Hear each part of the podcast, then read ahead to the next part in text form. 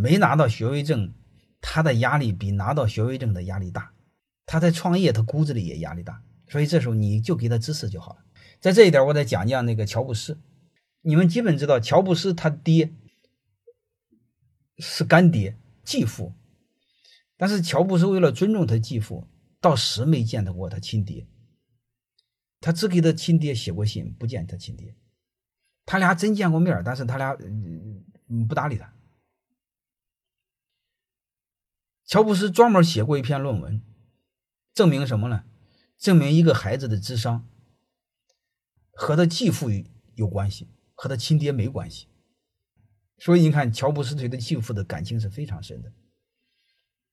背后讲什么呢？因为你看，乔布斯的继父，包括亚马逊的贝索斯也是继父，那都是非常伟大的父亲，非常明白。虽然高中毕业，我就讲一个事儿，你就知道他是做爹的伟大。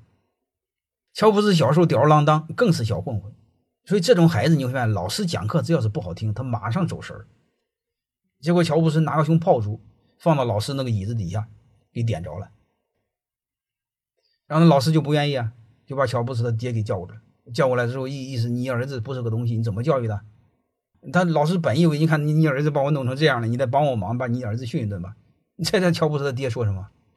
他说肯定是你的事啊，因为你讲课不好，他才走神呢。你讲课好，他不就不走神了吗？弄得老师很无语。